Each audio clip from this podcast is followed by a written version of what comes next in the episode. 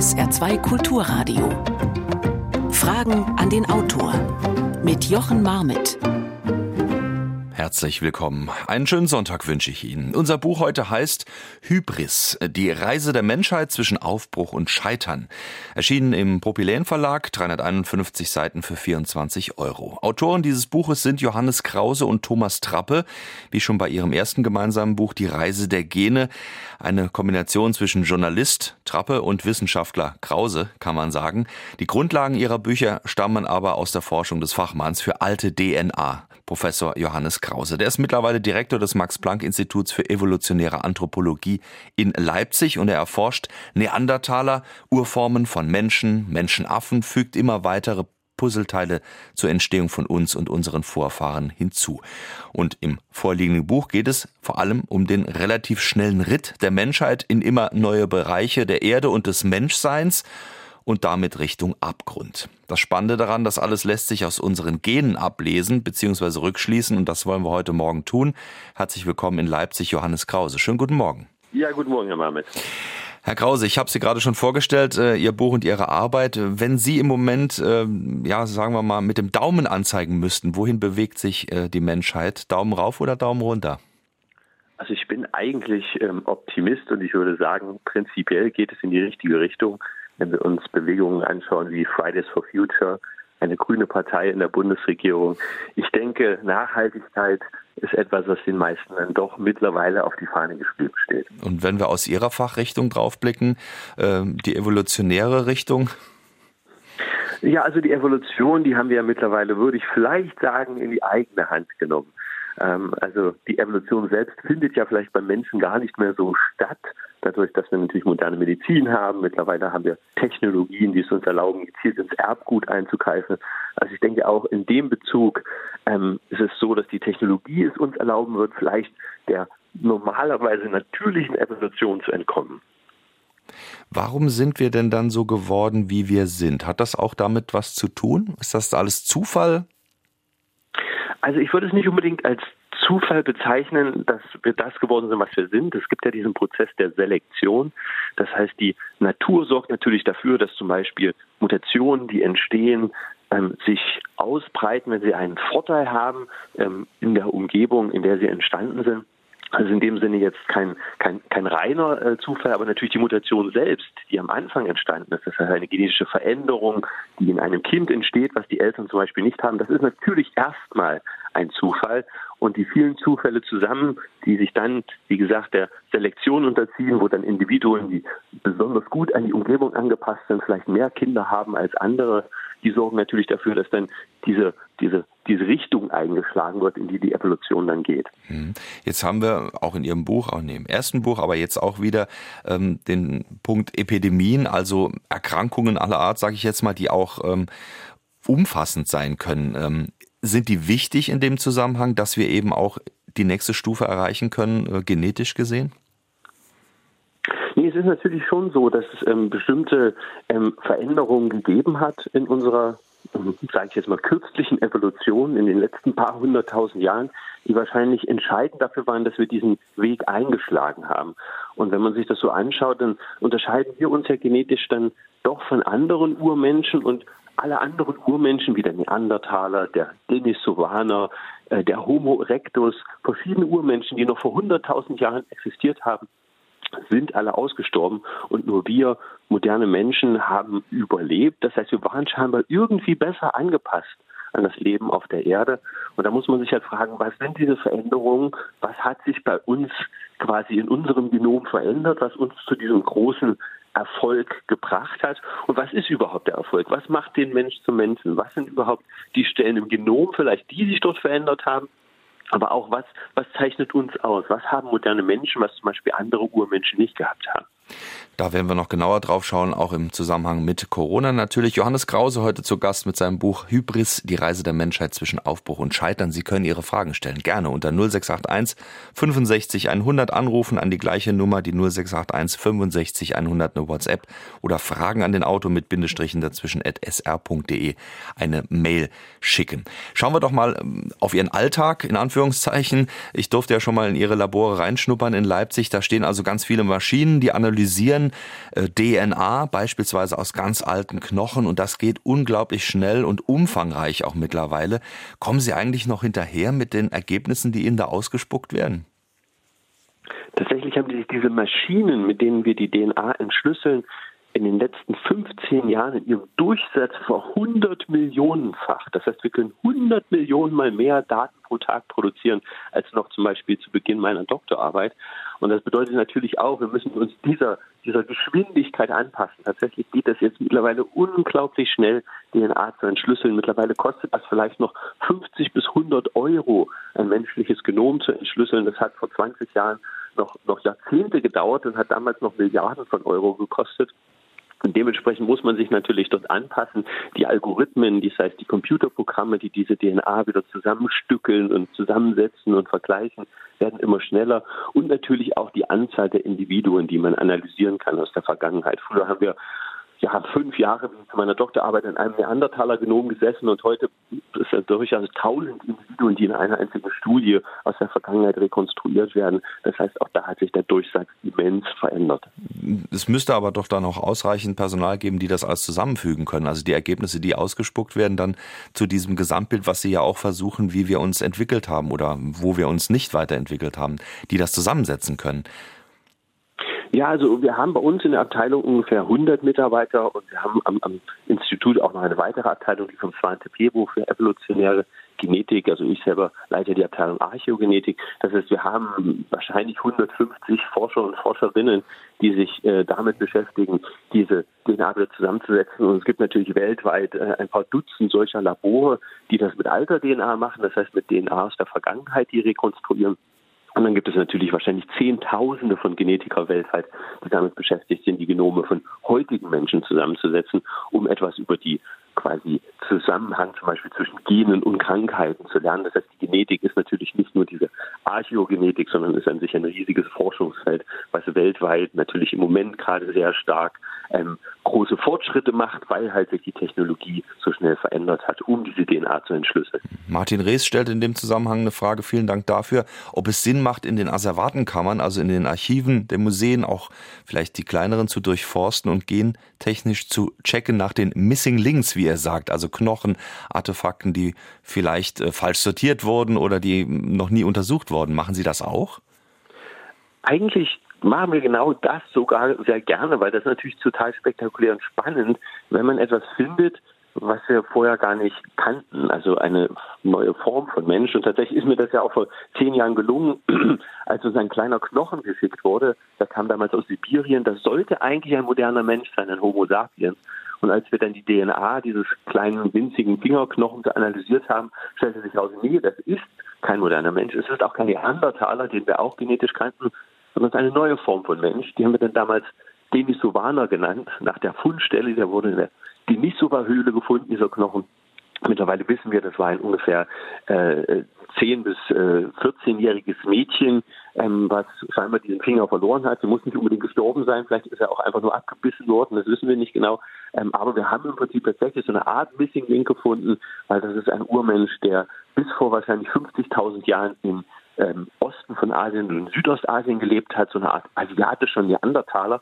Und den haben wir tatsächlich nur aus der DNA entschlüsselt. Also sowas ist tatsächlich spannend, spektakulär und versuchen wir natürlich aus verschiedenen Sammlungen, wo es Material gibt, was vielleicht unbekannt ist, wo man nicht genau weiß, wo, wo kann man das einordnen, dann dort äh, den Bauplan zu entschlüsseln. Und der Bauplan ist natürlich sehr sehr gut für quantitative Studien, weil dieser, dieses Genom ist ja riesig, drei Milliarden Positionen im Genom, das ist ein, ein riesiger Datensatz. Und das bedeutet natürlich auch, man kann ihn sehr gut vergleichen, weil man hat quasi Daten, die man mit anderen Daten vergleichen kann. Und so können wir zum Beispiel dann Gemeinsamkeiten und Unterschiede in der DNA entschlüsseln und können dann ziemlich genau sagen, wie ist das Verwandtschaftsverhältnis von diesem, sage ich jetzt mal, äh, ähm, Individuum X zu heutigen Menschen oder äh, Menschen in der Vergangenheit. Sie hören Fragen an den Autor Johannes Krause mit Hybris, die Reise der Menschheit zwischen Aufbruch und Scheitern, sein Buch und eine erste Frage. Die Entwicklung des aufrechten Ganges wirft bis heute viele offene Fragen auf, zum Beispiel was die Entstehung und evolutionsbiologischen Rahmenbedingungen angeht. Welches sind die für den Autor plausibelsten Thesen oder anders gefragt, warum ist der aufrechte Gang wo und warum entstanden? Ganz präzise Anfrage, Herr Krause. Ja, es ist tatsächlich natürlich sehr umstritten. Wir können das aus der DNA nicht ablesen. Insofern ist hier vielleicht nur mein, mein äh, anthropologisches Grundwissen gefragt oder die Hypothesen, die ich da vielleicht noch am, am, am stärksten unterstütze. Es gibt da tatsächlich ganz, ganz viel Diskussion im Moment, weil ähm, viele kennen das und wissen das vielleicht, dass man Süddeutschland äh, vor einigen Jahren ein, ein ähm, Individuum gefunden hat, einen Urmenschen, der vor über elf Millionen Jahren ähm, gelebt hat. Äh, der wird äh, auch Udo genannt. Äh, Gugun Mosi heißt das, äh, das Individuum selbst, also diese neue Gattung von Urmensch, der soll aufrecht gegangen sein. Und das wäre natürlich viel früher, als man das eigentlich unseren Vorfahren äh, zugetraut hat, wo man nämlich gesagt hat, dass die Urmenschen äh, wahrscheinlich so vor sieben bis sechs Millionen Jahren begonnen haben, aufrecht zu gehen. Ähm, also das heißt, kurz nachdem sich die Linien vom Schimpansen und vom Gorilla vom Menschen getrennt haben. Weil das ist ja das, was uns auszeichnet, den modernen Menschen, der aufrechte Gang, beziehungsweise nicht die modernen Menschen, sondern unsere Vorfahren, das heißt alle Vorfahren auf der menschlichen Linie. Und die ersten Fossilien, die wir haben von Urmenschen, die direkt auf unsere Linie fallen, also die direkt unsere Vorfahren sind, die sind so sieben Millionen Jahre alt, zum Beispiel in Tschad, äh, Sahelanthropus chadensis, ähm, wenn man sich das anschaut, dann ist das ein Schädel und bei dem Schädel hat man quasi den, den, den Ausgang zur Wirbelsäule, wo quasi die Wirbelsäule am Kopf ansetzt, direkt unterhalb des Schädels. Und daraus hat man dann schlussfolgert, der konnte bereits aufrecht gehen, aber auch das ist umstritten, auch das weiß man nicht genau. Es könnte auch sein, dass mehrere Menschenaffen, von denen gab es in der Vergangenheit ein paar Dutzend unterschiedlicher Spezies, nicht nur wie heute ähm, mit uns zusammen äh, fünf, gab es wahrscheinlich dann doch äh, verschiedene Linien, die vielleicht aufrecht gegangen sind. Das heißt, dass es gar nicht so eine ähm, Eigenschaft ist, die nur der Modell, also die nur quasi die Menschen hatten, die ähm, irgendwo in Afrika entstanden, sondern vielleicht auch in Asien oder in Europa Menschenaffen, die aufrecht gehen konnten. Warum das jetzt passiert ist, warum der Mensch jetzt begonnen hat oder die Urmenschen begonnen haben, aufrecht zu gehen, da kann man wirklich auch nur spekulieren. Ähm, eine interessante These finde ich, dass sich die, ähm, dass sich das Klima verändert hat damals. Und zwar das ist der Übergang zwischen dem Miozän und dem Pliozän, das heißt so ungefähr um die sechs Millionen Jahre, kommt es zu einer klimatischen Umwälzung weltweit. Ja, da passieren solche verrückten Sachen wie das Mittelmeer trocknet aus. Kann man sich heute gar nicht vorstellen, weil es ja ein paar tausend Meter tief ist. Aber tatsächlich schiebt sich äh, der Gibraltar ähm, gegen Nordafrika. Das heißt, der Zufluss zum Atlantik äh, versiegt und das Mittelmeer trocknet aus. Ähm, es entstehen aus den großen Wäldern, die vorher noch bestanden, zum Beispiel in Afrika plötzlich Savannen, Graslandschaften. Und wenn jetzt solche Menschenaffen, also unsere Vorfahren, in diesen Savannenlandschaften gelebt haben, könnte man sich durchaus vorstellen, dass plötzlich, wenn es quasi statt Bäume nur noch Gras gibt, dass es einen Vorteil gibt, wenn man quasi aufrecht ist, weil man dann vielleicht über das Gras hinwegsehen kann und dann zum Beispiel sieht, ob da vielleicht der Löwe sich annähert oder ein anderes Tier oder selbst, wenn man vielleicht auch selber jagen gehen will, dass man dann im Prinzip einen besseren Blick hat, wenn man sich von den Bäumen runtertraut und so könnte man vielleicht sagen, dass unsere Vorfahren die quasi früh angepassten Savannen-Menschenaffen waren, wohingegen zum Beispiel unsere nächsten Verwandten, die Schimpansen, im Wald geblieben sind und eher auf den Bäumen gelebt haben und halt diese Anpassungen an die Savanne nicht gemacht haben. Und für uns war es quasi von Vorteil, aufrecht dann in der Savanne zu stehen. Das ist eine Theorie, die mag ich im Prinzip ganz gern. Aber auch da gibt es Kritiker, die sagen, ja, sechs Millionen Jahre ist nicht sieben Millionen Jahre. Da müssen wir ja irgendwo noch diese eine Million Jahre erklären. Also ist vielleicht auch keine komplette gute Erklärung. Und wie gesagt, aus der DNA selbst können wir es leider nicht ablegen. Dafür sind diese Entwicklungen einfach schon viel zu lange her und äh, da ist, glaube ich, auch keine DNA mehr vorhanden, wenn man das so sagen kann.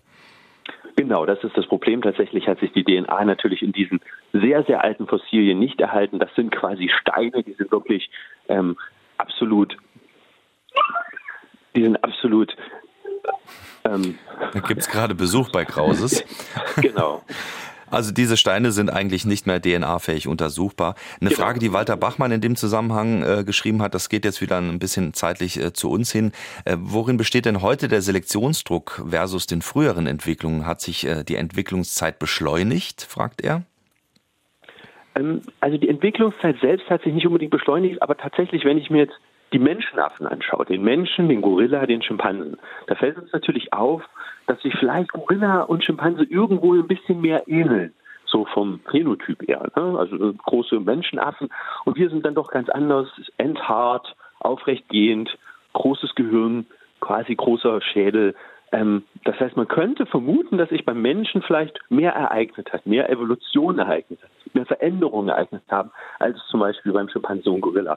Wenn man dann im Detail hinguckt, sieht man natürlich, dass auch Schimpanse und Gorilla sehr stark angepasst sind an ihre Umgebung und dass es am Ende wieder diese Selektion war, die vielleicht auf uns anders gewirkt hat als auf die Menschenaffen. Es gibt aber auch die Theorie, dass tatsächlich bei den Menschenaffen als ganze Gruppe, also selbst Gibbon, Orang-Utan, Bonobo, Schimpanse, Gorilla, das heißt unsere ganze nähere Verwandtschaft, die Evolution schneller vonstatten geht als zum Beispiel bei anderen Primaten.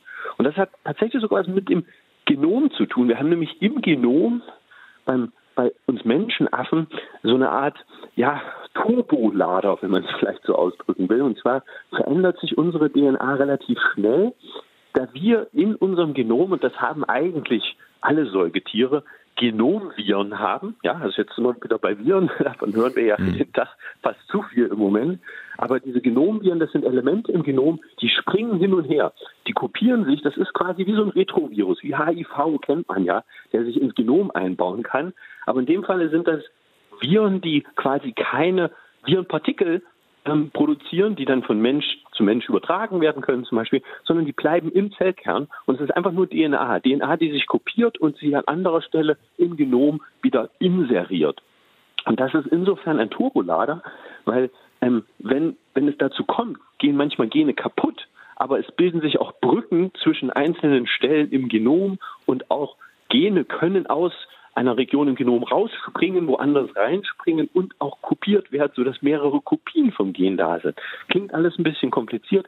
Was es aber bedeutet am Ende ist, dass die Evolution tatsächlich schneller gehen kann, weil quasi mehr Bausteine in kurzer Zeit produziert werden können. Und warum sind jetzt wir Menschenaffen besonders? Wir Menschenaffen haben einige Elemente, die besonders aktiv sind im Vergleich zum Beispiel zu, zu Neuweltaffen, also Affen zum Beispiel aus Nord- oder Südamerika beziehungsweise ähm, auch Affen aus Afrika, ähm, die quasi nicht zu den Menschenaffen gehören. Und da haben wir Elemente, die sind besonders aktiv, die heißen sogenannte Alu-Elemente, so nennen die sich, und die sind, die sind sehr, sehr aktiv. Das heißt, unsere Chromosomen und Gene können sich sehr schnell ähm, verändern, vielleicht schneller als bei anderen Primaten. Und das könnte vielleicht auch dazu geführt haben, dass wir uns so schnell verändert haben. Weil es ist tatsächlich so, wenn ich mir das anschaue, fünf Millionen Jahre ist gar nicht so viel Zeit. Und dann muss man beim Menschen natürlich auch sagen, ähm, wenn ich mir jetzt einen Urmenschen vor drei Millionen Jahren oder vier Millionen Jahren angucke, wie Adipithecus oder Australopithecus, dann würde ich, wenn ich die sehe, wahrscheinlich denken, es sind Schimpansen oder sie sehen zumindest noch sehr affenähnlich aus. Hm. Aber vor zwei Millionen Jahren entsteht dann Homo erectus. Das ist tatsächlich unser äh, Vorfahre, der dann schon so aussieht wie wir. Ja? Der hat einen aufrechten Gang, der ist ungefähr so groß wie wir, der Kopf, der ist noch ein bisschen kleiner als wir, aber der ist wirklich in einfach in ganz kurzer Zeit, zwischen zwei und drei Millionen Jahren, eigentlich unser Bauplan entstanden. Und das ist wirklich wie so eine Art Turbogang, der da scheinbar in der Evolution eingelegt wurde. In Ihrem Buch ist auch anschaulich dargelegt, wie sich im Endeffekt ähm, die Menschheit oder auch die Vorfahren äh, von uns, unsere Vorfahren, ähm, in diesem Zeitraum immer mal wieder kurz vor dem äh, ja eigentlich globalen Exitus befanden.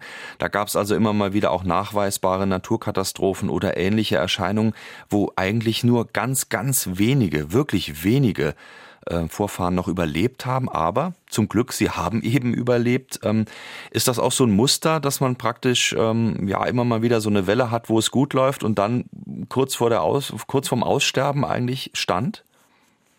Es ist äh, auf alle Fälle keine ganz gerade Linie von irgendeinem Urmenschen, der irgendwann in der Savanne plötzlich seinen Kopf nach oben gereckt hat, zum heutigen Menschen. Ähm, es gab ganz viele Linien, die ausgestorben sind. Es gab Dutzende von unterschiedlichen Menschenformen, die ausgestorben sind. Und am Ende haben wir als Einziger überlebt, aber vor 50.000 Jahren gab es auch immer noch ein halbes Dutzend von unterschiedlichen Urmenschenformen. Das ist auf alle Fälle keine gerade Linie. Es gab immer wieder äh, Populationen, die ausgestorben sind, Naturkatastrophen, Umweltveränderungen. Das heißt, das ist auf alle Fälle auch eine Geschichte des Scheiterns, wenn wir uns die Menschheitsgeschichte anschauen. Und selbst für uns, den modernen Menschen, Homo sapiens, von dem wir ja so unglaublich viel halten, der so wahnsinnig intelligent ist und der Kultur und Intelligenz hervorgebracht hat, wie kein anderes Tier jemals auf diesem Planeten, auch bei dem gab es immer wieder Populationen, die gescheitert sind. Es gab vor 200.000 Jahren schon erste moderne Menschen, Homo sapiens, die aus Afrika nach Südeuropa eingewandert sind Sie sind ausgestorben, als die Eiszeit wieder richtig schlimm zugeschlagen hat. Nach Ostasien sind sie eingewandert vor 100.000 Jahren. Sie haben weiterhin dann keine Spuren hinterlassen. 10.000 Jahre später verlieren sich ihre Spuren wieder. Und selbst vor über 40.000 Jahren, 45.000 Jahren, da hatten die Menschen Afrika bereits verlassen, haben wahrscheinlich irgendwo im Nahen Osten gelebt und es gab so eine Art Expeditionen. Das heißt, Populationen haben sich aus dieser Region im Nahen Osten zum Beispiel nach Europa und auch nach Asien ausgebreitet. Und von denen haben wir jetzt sogar schon Genome, da haben wir komplette die DNA entschlüsselt von diesen Populationen, aber auch die haben keine ähm, Nachkommen hinterlassen. Auch von denen verlieren sich die Spuren, die sind genetisch nicht die Vorfahren von heutigen Menschen, also auch das sind Sackgassen. Also das heißt, es ist auf alle Fälle auch immer eine Geschichte des Scheiterns. Und das sollen wir uns natürlich jetzt auch so ein bisschen ähm, auf die Fahne schreiben für den Moment, weil es bedeutet natürlich auch, dass uns das auch wieder passieren kann. Ja? Also das heißt, der Mensch ist nicht gefeit davor, dass es nicht natürlich auch unter Umständen zu einer größeren quasi Zusammenbruch der Population kommen kann. Johannes Krause. Mit Hybris heute zu Gast bei Fragen an den Autor. Eine weitere Frage. Die geradezu sprunghafte Evolution bis zum Homo sapiens sapiens lässt sich wissenschaftlich nicht eindeutig erklären. Was halten Sie in diesem Zusammenhang von der Theorie der Präastronautik, wonach außerirdische Intelligenz gezielt menschliche DNA beeinflusst haben soll? Ja, also also ähm, nichts, um es kurz zu sagen. Also ich, ich denke nicht, dass außerirdisches Leben auf dieser Erde ähm, aktiv war. Also ich könnte mich am ehesten noch, und das ist auch schon sehr weit hergeholt, äh, damit anfreunden, wo wir uns relativ unsicher sind, ist, wie ist das Leben an sich entstanden vor 3,5 Milliarden Jahren auf dieser Erde. Ähm, das Leben war am Anfang sehr komplex ähm, als es begann, ähm, als man die ersten Spuren in der sogenannten RNA-Welt findet, ähm, ist das Leben schon relativ komplex. Auch komplex heißt hier ein, ein, sehr, sehr rudimentärer Einzeller. Aber auch der ist natürlich komplex und äh, muss natürlich nur so durch viele Zufälle entstehen. Äh, da könnte ich mich noch am ehesten damit anfreunden, dass da frühe Moleküle oder komplexere, ähm, vielleicht sogar schon Organismen aus einem, sage ich jetzt mal, äh, Steinsbrocken auf die Erde herabgeregnet sind und sozusagen so eine Art äh, frühe Saat des Lebens äh, aus dem Weltall gekommen ist. Aber viel weiter würde ich nicht gehen, weil wir brauchen keine außerirdischen ähm, Organismen, die sich hier äh, auf der Erde eingemischt haben, weil die Evolution eigentlich für die meisten Evolutionsbiologen auch Anthropologen und Genetiker sehr gut nachvollziehbar ist. Und wir würden ja diese Schritte und diese Sprünge sehen, wenn sich jemand eingemischt hat. Aber die sehen wir nicht. Wir sehen an keiner Stelle, dass hier jetzt ein, ein, wir haben zwar von über diese Turbolader geredet, aber selbst die können wir ja genetisch und genomisch relativ gut mhm. ähm, verstehen. Und von außerirdischem Leben, was auf die Erde gekommen ist, halte ich an sich ziemlich wenig, weil ähm, wir haben eine unglaublich komplexe Technologie, acht Milliarden Menschen auf der Welt, wir richten alle möglichen äh, Teleskope in alle Richtungen und haben bisher davon nichts gesehen. Und äh, ich bin ja auch im Buch äh, zusammen mit dem Thomas Trappe der festen Meinung, dass dieser Schritt ins Weltall, auch wenn er uns unglaublich fasziniert und auch wenn er das ist, was, was mich als Kind schon als Science-Fiction-Leser äh, beschäftigt hat und diese Idee, das Weltall äh, als vielleicht neuen Lebensraum äh, zu finden und da hin zu expandieren, äh, fasziniert, aber es ist einfach nicht möglich. Es ist technisch einfach nicht möglich. Und es gibt ja auch dieses Fermin-Paradox, was wir im im Buch beschreiben, was sich damit auseinandersetzt. Äh, und das Fermi-Paradox bedeutet im Prinzip äh, grob gesagt, ähm, dass es in unserer Milchstraße, in unserer Galaxie Millionen von Planeten geben muss, auf denen komplett komplexes Leben wie auf der Erde entstanden ist und dementsprechend auch Zivilisationen. Und dadurch, dass das Weltall natürlich schon sehr alt ist, haben diese anderen Planeten Milliarden Jahre Zeit, äh, solches Leben wie wir hervorzubringen, Zivilisationen hervorzubringen, Raumfahrt ähm, hervorzubringen und würden sich, wenn sie denn ihre eigenen Sonnensysteme verlassen können, natürlich so wie wir auf der Erde dann auch im Weltall exponentiell ausbreiten. Und das Paradox jetzt dabei ist, dass sie dann schon hier sein müssten. Das heißt, die Außerirdischen müssten irgendwo durch uns schon längst bestätigt sein, aber das sind sie nicht. Und dadurch, dass das Experiment millionenfach in der Milchstraße passiert ist und es niemand geschafft hat, bin ich mir auch relativ sicher, dass es einfach nicht geht. Und das zeigen ja auch allein Distanzen. Wir haben im Buch ähm, auf, im letzten Kapitel einfach mal so die Distanzen dargestellt. Ja, wie weit ist es bis zum Mond? Wie weit ist es bis mhm. zur Sonne? Wie weit ist es bis Alpha Centauri?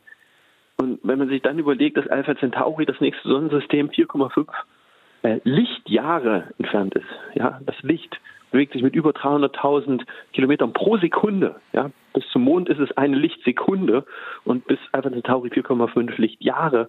Das kann gar kein Mensch überleben, diese Distanzen. Ja. Wir sind so weit weg von Lichtgeschwindigkeit. Schneller als Lichtgeschwindigkeit geht nach Einstein nicht. Wie sollten wir jemals irgendwo hinfliegen können, um uns dort ähm, sind. Das macht unsere Biologie gar nicht mit. Das könnten vielleicht Maschinen, aber auch die würden wahrscheinlich irgendwann auf dieser langen, langen, langen Reise kaputt gehen. Also ich denke einfach nicht, äh, dass wir ein außerirdisches Leben im Moment, wir brauchen es nicht, um die eigene Evolution zu erklären und ich glaube, es hat sich hier auch nicht eingemischt. Kommen wir doch zurück nochmal zu dem, äh, was uns hier auf der Erde ähm, beschäftigt. Eine Frage nämlich von Herbert Feders, Kaiserslautern. Er fragt in diesem Zusammenhang, äh, Herr Krause, wo sehen Sie uns Menschen biologisch in mehreren tausend Jahren? Welche beispielsweise körperlichen Entwicklungen, Veränderungen sind denn zu erwarten? Kann man denn so einen Blick aus der Arbeit, die Sie da machen, ähm, ja, entwerfen? Also wird das auch modelliert? Wie könnte das aussehen? Wie könnten wir aussehen äh, in ein paar tausend Jahren? Also das ist natürlich reine Spekulation. Wenn wir, sage ich jetzt mal, die normale, natürliche Selektion einfach weiterlaufen lassen würden, so wie sie uns die letzten paar tausend hm. Jahre ähm, beeinflusst hat, dann würde ich sagen, passiert gar nicht viel. Ähm, der Mensch ist 200.000 Jahre alt. Da haben sich quasi die menschlichen Populationen begonnen aufzuspalten, die wir heute auf der Erde haben. Ähm, es gibt tiefe Divergenzen, also tiefe Aufspaltungen von, von Populationen, hauptsächlich in Afrika. Äh, da haben wir solche wie zum Beispiel die Südafrika, die San oder die Mbuti im, im Kongo ähm, oder dann auch andere Gruppen in Westafrika, die haben sich von den Ostafrikanern be begonnen vor dieser Zeit aufzuspalten. Dann irgendwann spalten wir, die Menschen außerhalb von Afrika, sich von den Ostafrikanern ab. Das heißt, wir haben diese tiefen eigentlich Aufspaltung bei Menschen. Und das sind alles Menschen und das sind, die können sich alle miteinander fortpflanzen, die können Kinder zeugen, die sind alle genauso intelligent, die sind genauso ähm, kulturfähig wie auch all die anderen Menschen.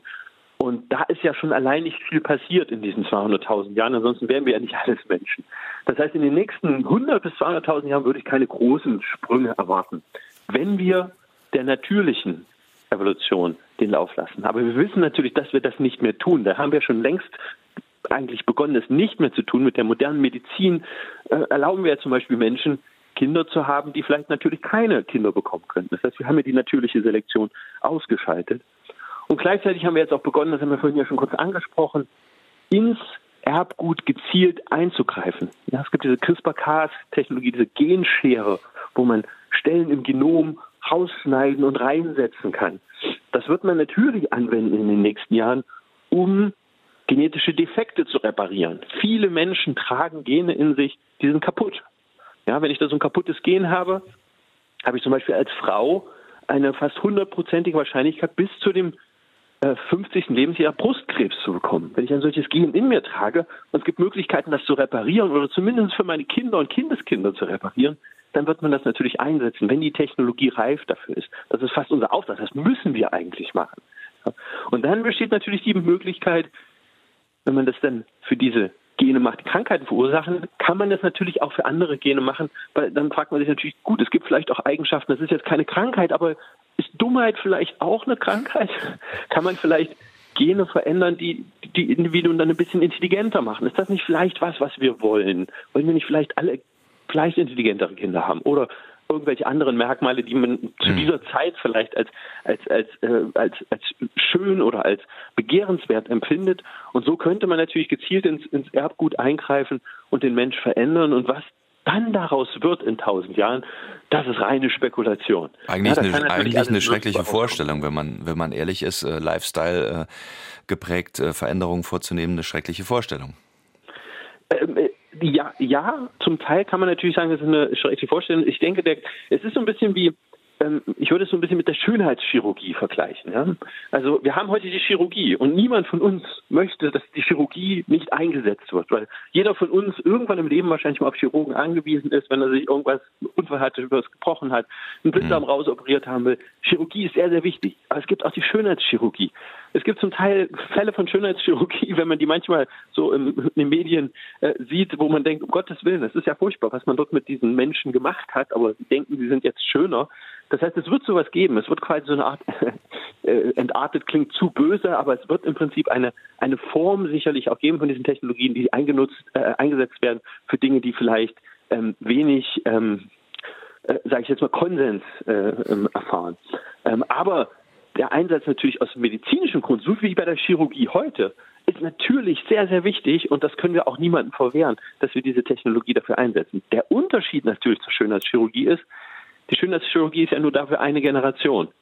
Wohingegen, wenn wir ins Erbgut eingreifen, dann werden natürlich diese Veränderungen vererbt auf die nächste Generation. Und das führt natürlich dann tatsächlich dazu, dass dann zwangsweise sich die menschliche Population verändert. Bei acht Milliarden Menschen wird es sehr lange dauern, bis alle Menschen auf der Erde die gleiche genetische Veränderung haben, weil ja dann im Prinzip sie sich weltweit durchsetzen müsste. Aber man kann sich schon vorstellen, dass es vielleicht über die Jahrtausende dann doch Veränderungen gibt, dass bestimmte Gene vielleicht aus dem Genom entfernt werden, die ähm, heute vielleicht Phänotypen oder halt, wie gesagt, Krankheiten äh, mit sich gebracht haben und die dann verschwinden. Wenn es denn soweit kommt, wenn denn der Mensch in 1000 oder 2000 Jahren überhaupt noch die dominante Spezies auf diesem Planeten ist. Auch diese Frage wird im Buch von Johannes Krause und Thomas Trappe diskutiert. Er ist heute hier zu Gast bei Fragen in den Autor bei SA2 Kulturradio. Eine weitere Frage. Wenn Sie etwas gelernt haben aus Ihrer Evolutionsanthropologie, dann müsste es doch eigentlich das sein, dass wir nichts gelernt haben aus unserer Geschichte bis jetzt. Wir sind Tiere mit etwas zu viel Gehirn und meinen, das ist eben das Thema Hybris, dass wir wirklich etwas verstehen würden. Aber dass wir das nicht tun, sehen wir an unserer ganzen Geschichte, die sich immer wiederholt, wiederholt, wiederholt.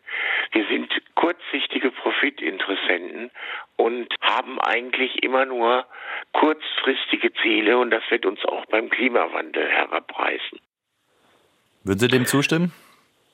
Ähm, ja, es ist natürlich tatsächlich die Hybris, die wir auch im Buch beschreiben. Dieses höher, größer, weiter, immer über den Horizont hinaus, dieser Blick, die Geschichte unseres Erfolges, die ist uns scheinbar in die Gene geschrieben. Das ist so ein bisschen die Hypothese in unserem Buch. Aber sie bringt uns halt auch genau an diesen Rand, weil wir jetzt in diesen Rand des Scheiterns oder diese, diese vielleicht äh, Reise gegen den Abgrund, ähm, weil wir natürlich nicht äh, immer expandieren können. Wir stoßen jetzt an Grenzen. Das 21. Jahrhundert zeigt uns, die Ressourcen gehen zur Neige. Der Mensch hat die Erde so verändert, dass, dass sich das Klima äh, verändert äh, zu unseren Ungunsten. Ähm, wir sind mittlerweile 95 Prozent der Säugetiere auf dem Planeten, der Mensch und seine Haustiere. Ähm, vor 10.000 Jahren waren wir noch ein Tausendstel der Säugetiere. Das heißt, wir, wir verändern natürlich alles Gleichzeitig wissen wir, was wir tun müssen. Wir wissen, dass wir nachhaltig leben müssen. Wir wissen, dass wir alle uns an der eigenen Nase fassen müssten und weniger zum Beispiel Kohlendioxid ausstoßen und einen weniger, ähm, sage ich jetzt mal, breiten ähm, Abdruck ähm, auf dieser Erde hinterlassen. Aber bei acht Milliarden Menschen und dem Egoismus, der natürlich uns auch in die Gene geschrieben ist, ähm, fällt es den Menschen wirklich sehr schwer. Und das ist diese Hybris. Auf der einen Seite das Wissen zu haben, was wir tun müssen, sehr intelligent zu sein und genau eigentlich die ganzen Folgen unseres Handels einschätzen zu können und gleichzeitig trotzdem weiterhin äh, gegen Abgrund zu steuern. Ähm, das ist die Hybris, das ist das, was scheinbar äh, vielleicht unüberwindbar ist. Auf der anderen Seite aber auch, wie schon gesagt, haben wir natürlich ähm, diese positiven Entwicklungen. Die darf man halt auch nicht vergessen. Wir haben uns ähm, sehr jetzt mal äh, so gesagt am Riemen gerissen, auch zum Teil in den letzten Jahren. Ähm, ich bin selber in den 80er Jahren groß geworden. Damals hieß es noch, die Wälder werden in 20 Jahren alle verschwunden sein. Der saure Regen wird alles kaputt machen. Mittlerweile hat jeder Schornstein einen Filter und den Wäldern geht es sehr gut, bis jetzt oft natürlich die Klimaschwankungen, die den Wäldern jetzt wieder zu schaffen machen. Ähm, und äh, auch wenn wir uns anschauen, Fridays for Future, ähm, Nachhaltigkeit steht jedem jetzt irgendwo nahe. Viele gehen im Bio-Supermarkt einkaufen. Ähm, die Leute versuchen schon weniger zu fliegen, äh, Elektroautos zu kaufen. Wir haben natürlich schon die richtige, richtige, sage ich jetzt mal, Richtung oder viele Menschen haben die richtige Richtung eingeschlagen. Allerdings ist es vielleicht auch zum Teil für viele Prozesse schon zu spät. Wir werden es jetzt nicht mehr schaffen, dass sich die Erde nicht erwärmt. Das wird sie auf jeden Fall tun. Was die Folgen sind, auch da kann man lange drüber diskutieren, über diese Erwärmung. Ähm, wir haben in der Vergangenheit natürlich schon viel klimatische Veränderungen gesehen. Ähm, das heißt nicht das Ende der Menschheit, das heißt auch nicht das Ende der, der Tiere äh, auf diesem Planeten. Das Problem, äh, denke ich immer, ist gar nicht so sehr der Klimawandel für das 21. und 22. Jahrhundert, sondern das größte Problem, was wir auf der Erde haben, ist einfach Überbevölkerung. Wie gesagt, 95 Prozent aller Säugetiere, die wir und unsere Haustiere stellen, ähm, es gibt einfach zu viele von uns und wir haben zu viel natürlich auch Anspruch auf Ressourcen und diese Ressourcen gehen zur Neige. Mhm.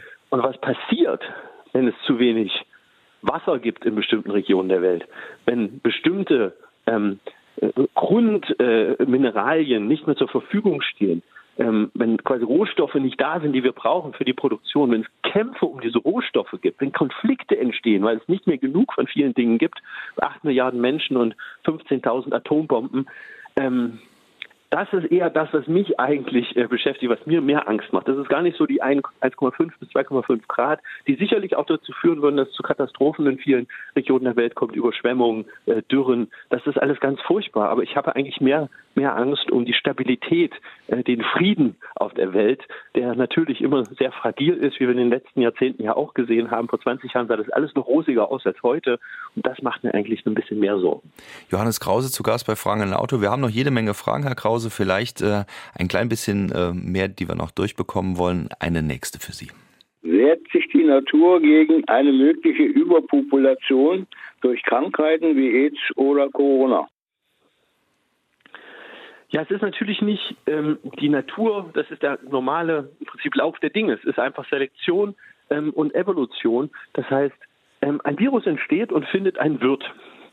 Und wenn dieser Wirt eine kleine Population hat von wenigen hundert Individuen, dann ist das nicht sehr erfolgreich für, für den Virus. Er hat die Hälfte der Individuen äh, dahin raffen, vielleicht auch alle, äh, dann ist er selber wieder ausgestorben. Findet ein Virus jetzt aber eine Wirtspopulation von acht Milliarden, wie beim Menschen, eines der, wie gesagt, häufigsten Säugetiere auf diesem Planeten oder das häufigste Säugetier auf diesem Planeten, ja, dann hat er natürlich den Jackpot geknackt, weil er sich dann natürlich unglaublich schnell ähm, ausbreiten kann. Und der Mensch ist so interessant geworden für die Viren und die Bakterien, also für die Krankheitserreger in den letzten 10.000 Jahren, wie kein anderes Säugetier auf diesem Planeten. Das Einzige, was noch interessanter wäre oder ähnlich interessant ist, sind Schweine, Kühe, Tiere im Prinzip, die mit den Menschen zusammen in Massentierhaltung leben, weil was so ein Virus natürlich auch braucht, ist natürlich die Möglichkeit, sich schnell von einem Individuum aufs nächste ähm, weiter fortzupflanzen. Aber wenn ich jetzt einfach mal nur die U-Bahn anschaue in New York oder in, in Tokio, dann ist das ja eine Massentierhaltung, was da von A nach B gekarrt wird. Ähm, und das sind perfekte Bedingungen. Also Sie ja, schreiben. nee, das ist, mhm. ja, das, man kann es fast so bezeichnen, dass es wirklich die Natur ist, die sich hier gegen den Menschen wehrt. Ähm, äh, aber man kann den Menschen natürlich selbst auch fast als Virus bezeichnen. Also Sie schreiben ja auch über beispielsweise die Gefährlichkeit äh, von Antibiotikaresistenzen, die entstehen und die natürlich dann in diesem Zusammenhang äh, das Ganze nochmal beschleunigen oder nochmal gefährlicher machen. Und das ist auch eine furchtbare Entwicklung. Das führt natürlich äh, dazu, dass Bakterien, die wir mit Antibiotika äh, behandeln können, dass Krankheiten wie Tuberkulose zum Beispiel, die ja fast als besiegt galt in den, in den 80er, 90er Jahren, jetzt zurückkommen, weil es antibiotikaresistente Stämme gibt. Es gibt natürlich auch eine ganze Reihe von diesen Krankenhauskeimen, wie man sie nennt, die antibiotikaresistent sind, wie Staphylococcus aureus zum Beispiel, ähm, die man einfach dann nicht mehr behandeln kann. Und das ist auch wiederum eine Folge aus der Massentierhaltung, verrückterweise, weil man in den 60er Jahren herausgefunden hat, wenn man Tieren Antibiotika gibt, dann wachsen sie schneller. Gar nicht so, dass sie gesünder sind, sondern es ist einfach ein Wachstum. Sie wachsen schneller. Und deswegen wird es zu Millionen Tonnen eingesetzt, jedes Jahr in der Landwirtschaft. Das Verrückte ist nur, Entschuldigung, dass diese, dass diese ähm, Antibiotika von den Tieren ausgeschieden werden und so in die Umwelt gelangen und die werden nicht abgebaut. Das heißt, jedes Jahr kommen 150 Millionen Tonnen Antibiotika in die Umwelt weltweit. Die sammeln sich an.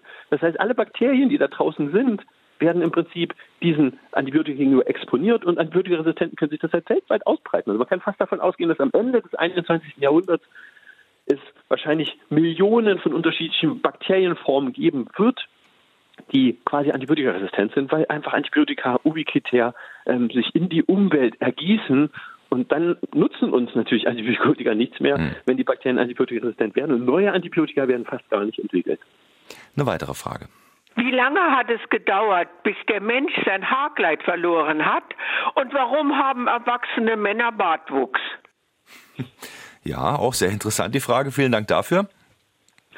Das ist eine gute Frage. Also die Genetik kann dazu nichts bisher sagen. Ähm, wir gehen davon aus, dass Homo erectus auch schon nackte war, ein, ein, ein, ein, nackter Menschenaffe. Das heißt, vor zwei Millionen Jahren waren wahrscheinlich schon diese Urmenschen ähm, in Anführungszeichen nackt, hatten kein Fell mehr. Warum gehen wir davon aus? Weil sich zu dieser Zeit ein großer Sprung ereignet hat, über den wir vorhin schon geredet haben. Der Mensch äh, hat im Prinzip plötzlich den, den Bauplan, diese Urmenschen Homo erectus, den es vorher beim Australopithecus Lucy, bei diesen behaarten, sage ich jetzt mal, Menschenaffen wahrscheinlich nicht gab. Und was dort passiert, ist plötzlich eine Anpassung, die auch sehr spannend ist, auf äh, den Dauerlauf. Ja, das wissen viele nicht, aber wir Menschen sind in, bei den Säugetieren die Weltmeister im Dauerlauf. Wir sind nicht schnell, aber wir können sehr lange Strecken laufen. Ja, es gibt ja Menschen, die können 100 Kilometer laufen. Kann jetzt nicht jeder, kann ich jetzt auch nicht. Ähm, aber ich kann durchaus 25 Kilometer, so ein Halbmarathon oder so, das fällt mir jetzt gar nicht so wahnsinnig schwer. Ähm, und das kann kein anderes Tier. Ja, also selbst ein Wolf oder ein Pferd oder verschiedene Tiere, wo man so denkt, oh, die können bestimmt super lange Distanzen laufen.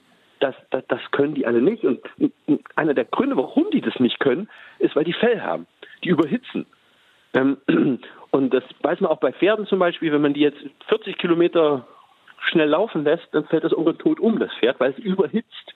Kann sich nicht abkühlen. Der Mensch hat ganz viele Schweißdrüsen. Statt quasi Haarfollikeln haben wir Schweißdrüsen bekommen. Das haben zum Beispiel Schimpansen auch nicht. Das heißt, eine Anpassung an den Dauerlauf, wahrscheinlich eine Jagdstrategie, hat man vermutet, dass diese frühen Urmenschen, Homo erectus vor zwei Millionen Jahren, der Antilope einfach hinterhergelaufen sind. Hetzjagd nennt man das.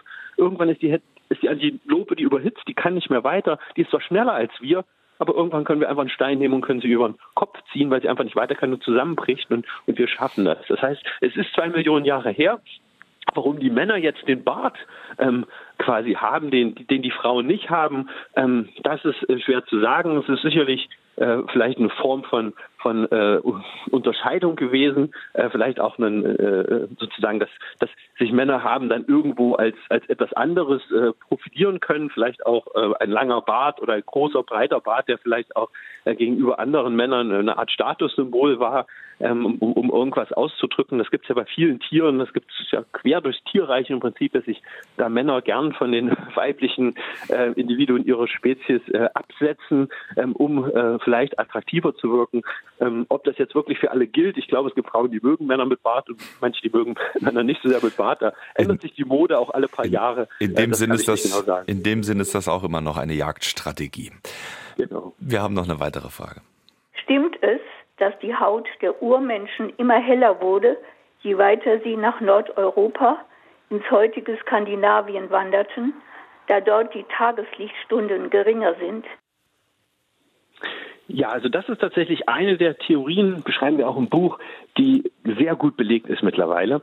Ähm, und zwar ist das gar nicht so sehr mit dem Urmenschen, hat das noch gar nicht so viel zu tun mit Neandertalern oder mit Homo erectus, sondern das ist eigentlich eine sehr, sehr kürzliche Geschichte. Die Geschichte ist eigentlich aus 5.000 bis 7.000 Jahre alt. Also eigentlich, das ist ein Wimpernschlag in der menschlichen Evolution. Es gab seit ungefähr 50.000 Jahren Urmenschen in äh, Europa, Jäger und Sammler, moderne Menschen. Vorher gab es noch die Neandertaler. Und diese quasi Jäger und Sammler, die haben in Europa gelebt. Die kamen aus Afrika, hatten wahrscheinlich, und das wissen wir aus den Genen, die wir untersucht haben, dunkle Haut, dunkle Augen, dunkle Haare. Und vor ungefähr 7000 Jahren verändert sich plötzlich die Hautfarbe. Da wandern Menschen aus Anatolien ein, interessanterweise mit heller Haut. Das würde man heute gar nicht so denken, aber die Menschen vor 7000 Jahren in Anatolien, die hatten hellere Haut als die Europäer vor 7000 Jahren. Das heißt, die Anatolier wandern hier ein, die bringen die helle Haut mit und dann kommt noch eine zweite Mutation dazu und die breitet sich auch aus, sodass ab vor ungefähr 4000 Jahren die Menschen so hell sind wie heute, die heutigen Europäer. Das heißt, die helle, die weiße Haut, wie man manchmal sagt, ist was ganz, ganz Neues. Und warum passiert das überhaupt? Warum breitet die sich aus? Warum gibt es einen Vorteil, helle Haut zu haben? Das ist im Prinzip genauso, wie Sie gesagt haben. Das hat was mit dem, mit dem Tageslicht zu tun.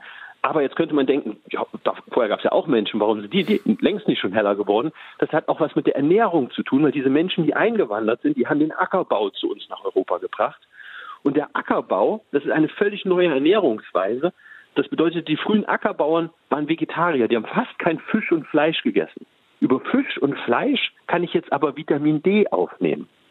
Vitamin D kann ich auch in der Haut produzieren, allerdings nur, wenn die Sonne scheint.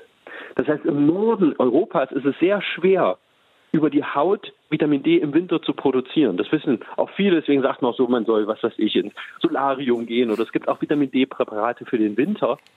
Und diese eingewanderten Ackerbauern, die hatten jetzt ein großes Problem, weil sie wollten im Norden Ackerbau betreiben, haben aber kein Fisch und Fleisch mehr gegessen. Und deshalb mussten sie weiß werden, sie mussten hell werden. Das heißt, die helle Hautfarbe ist eine Anpassung an den, an den quasi Lebensstil. Und da muss man sich fragen, ja, warum sind jetzt sagen wir, die Europäer weiß geworden und nicht die Indianer oder die Asiaten? Warum sind die Eskimo nicht weiß? Weil die alle keinen Ackerbau betreiben. Weil Ackerbau nur in Europa so weit im Norden möglich ist. Ja, wenn man zum Beispiel Stockholm sich auf dem gleichen Breitengrad in Nordamerika befindet, dann ist man im Permafrost, Alaska, Fairbanks. Wenn ich das in Asien mache, dann bin ich in der Taiga, in der Tundra. Ja, also das ist alles fernab, wo man überhaupt Ackerbau betreiben kann. Aber Europa hat dieses milde Klima dank des, äh, dank des Golfstroms, wo das warme Wasser hierher gepumpt wird. Und deswegen kann man auch in Finnland, in Norwegen oder in Schweden Ackerbau betreiben. Aber mit dem Nachteil, dass es im Winter zu dunkel ist dafür. Und deshalb musste man ganz hell werden. Deswegen sind die Skandinavier die hellsten Menschen der Welt, weil sie Ackerbau so weit im Norden betreiben. Es hängt alles zusammen. Johannes Krause erklärt es uns. Wir haben noch eine weitere Frage und zwar ähm, auch, ich würde mal sagen, eine Art persönliche Frage von Elke Birkelbach aus Gersheim. Ähm, glauben Sie an Gott, Herr Krause? Ähm, ich komme aus Westthüringen, ähm, einer kleinen Stadt, Leinefelde.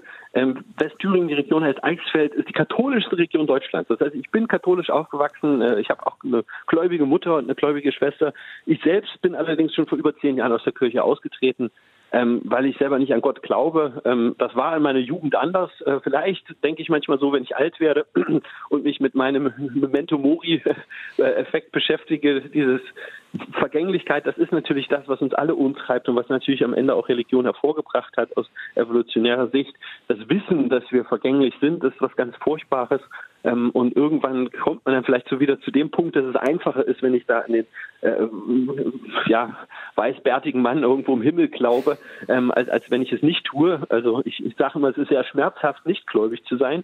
Ähm, weil die Vorstellung, dass man dann tot ist und einfach nichts da bleibt, ähm, das ist sehr, sehr traurig und da auch nichts mehr kommt.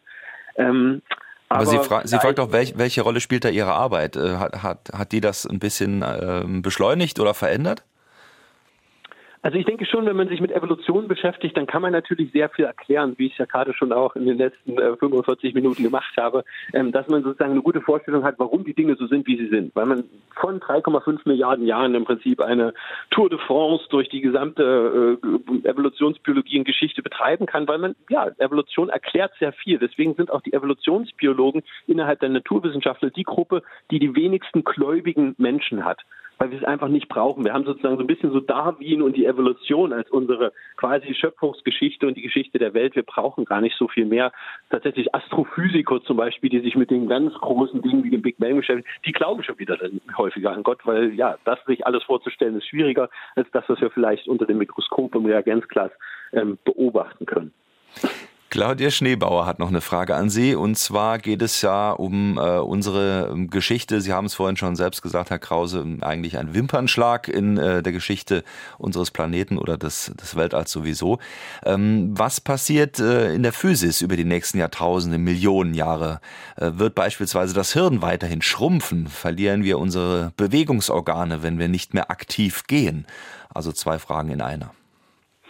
Ähm, das würde ja nur passieren, wenn sich unsere DNA diesbezüglich verändert, wenn es einen Selektionsvorteil geben würde. Wenn Menschen, die schlecht gehen können oder besonders dick sind, ähm, äh, mehr Kinder hätten, das ist äh, vielleicht zum Teil so. Es gibt ähm, natürlich schon gewisse Untersuchungen, dass sich bestimmte Gruppen äh, mehr fortpflanzen als andere Gruppen ähm, und dass sich sowas dann dadurch ausbreiten könnte. Allerdings bei der großen Populationsgröße ist es relativ unwahrscheinlich. Ansonsten sind es ja im Prinzip degenerative Krankheiten, die passieren, wenn man die falsche Lebensweise hat, die jetzt keinen Einfluss auf die DNA haben. Also insofern ähm, ist dann noch nicht Hopfen und Malz verloren, dass die Kinder oder Kindeskinder dieser Person natürlich fit sein können und wenn sie genügend Sport machen, sie haben quasi einen richtigen Bauplan, aber er wird nicht richtig eingesetzt.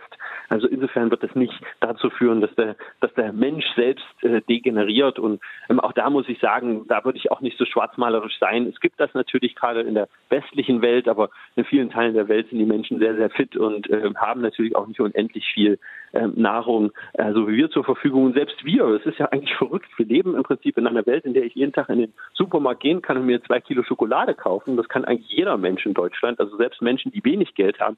Äh, Schokolade kostet äh, fast nichts ähm, und trotzdem tun wir es nicht. Also ein Schimpanse oder vielen anderen Tieren würde es sehr, sehr schwer fallen, ähm, in unserer Welt überhaupt zu leben, ohne sich jeden Tag so voll zu essen, dass sie nicht mehr laufen können, weil natürlich Tiere natürlich auch das Bedürfnis hätten, so viel Kalorien wie möglich in kurzer Zeit, vor allem so leckere Kalorien wie Schokolade ähm, in sich aufzunehmen. Aber wir können uns natürlich da auch zügeln. Also ich denke, dieser Kontrollmechanismus funktioniert da beim Menschen dann am Ende doch so gut, dass wir nicht alle äh, fettleibig sind und alle quasi noch auf zwei Beinen halten können. Auch das kurz vor Weihnachten ist natürlich schwierig, da äh, diesen Kontrollmechanismus wirklich einzuhalten, was das äh, Futtern von Schokolade angeht. Aber das ist eine andere Sache.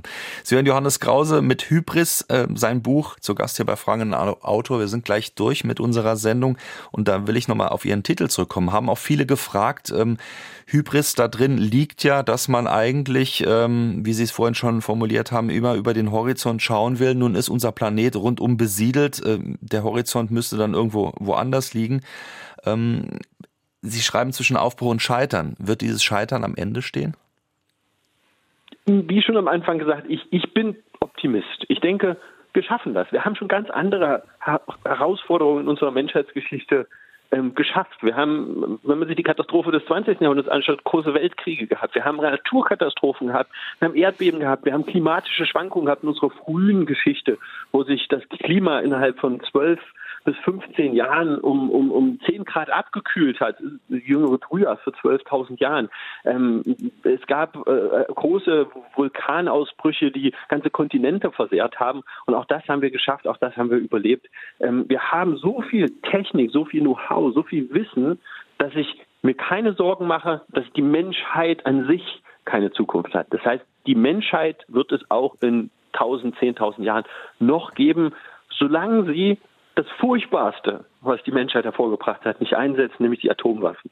Das ist natürlich auch was, wir haben das, denke ich, manchmal kollektiv verdrängt. Das war in den 80er Jahren stand das quasi in jeder Be Bewegung äh, ganz vorne mit, äh, Abrüstung und, und, und wir, wir denken darüber sehr wenig nach, weil das natürlich keine, keine direkte Bedrohung in unserem Leben mehr ist. Klimathematik ist viel, viel präsenter. Aber ich denke manchmal, 13.000 Nuklearsprengköpfe weltweit. Hm. Die könnten eine Kettenreaktion auslösen, die wirklich dazu führen würde, dass die Menschheit ausgelöscht ist. Das wäre quasi die größte Sorge, die ich habe. Also da möchte ich auch immer irgendwie alle dran drängen, das nicht zu vergessen und dass man da wirklich auch ähm, politisch äh, in die Richtung ähm, äh, mehr Druck ausübt, dass es da zu mehr Abrüstung und nicht Aufrüstung kommt wie im Moment.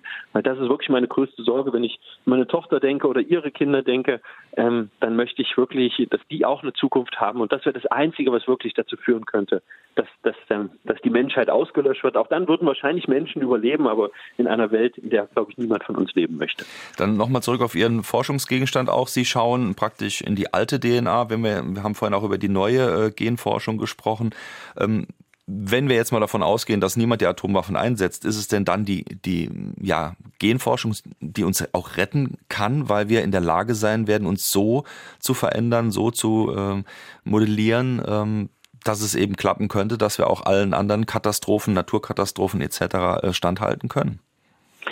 Also man kann sich theoretisch schon vorstellen, dass man zum Beispiel auch ähm, Gene ins menschliche Genom einschloss, die uns mehr Immunität geben gegen zum Beispiel Krankheiten wie die Pandemie, die uns im Moment ja sehr stark beschäftigt und wo die letzten Neuigkeiten ja auch nicht sehr rosig aussehen, sodass uns diese Pandemie wahrscheinlich noch mehrere Jahre beschäftigt mit diesen neuen Varianten, die da gerade entstehen, wie Omikron zum Beispiel. Ähm, das wäre natürlich was, was, was erwünschenswert wäre, dass, dass vielleicht auch so die Technologie, die Genetik und Genomik äh, da vielleicht auch dem, dem Menschen so einen gewissen Selektion, zusätzlichen Selektionsvorteil geben könnte.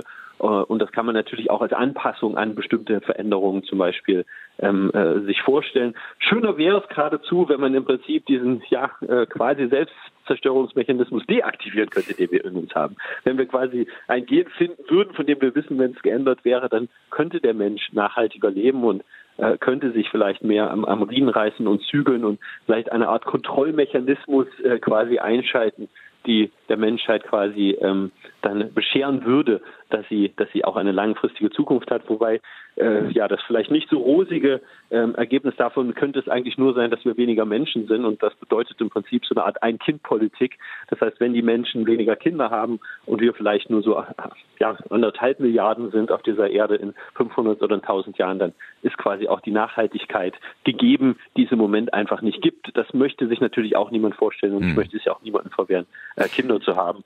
Ähm, äh, insofern äh, müssen wir wahrscheinlich andere Wege finden, aber unsere moderne Technologie gibt uns da ja auch Solartechnik, äh, regenerative Energien und so weiter Möglichkeiten, da vielleicht okay. auch etwas klimaneutraler zu leben. Vielen Dank an Johannes Krause. Er hat zusammen mit Thomas Trappe Hybris geschrieben, die Reise der Menschheit zwischen Aufbruch und Scheitern. Je ein Buch heute gehen an Günter Dörr aus Eppelborn, Christel André aus Schwalbach und Nori Astrid Guzman. Allen anderen vielen, vielen Dank, dass Sie mitgemacht haben. Ihnen auch vielen Dank, Herr Krause, fürs Dabeisein. Nächste Woche zu Gast Harald Welzer mit Nachruf auf mich selbst, die Kunst des Aufhörens, passend zum Jahresende. Diese Sendung wie immer auf sa2.de als Podcast am Mikrofon war heute Jochen Marmit. Ich verabschiede mich, wünsche Ihnen an dieser Stelle schon mal äh, frohes Fest und einen guten Rutsch. Wir hören uns. Machen Sie es gut.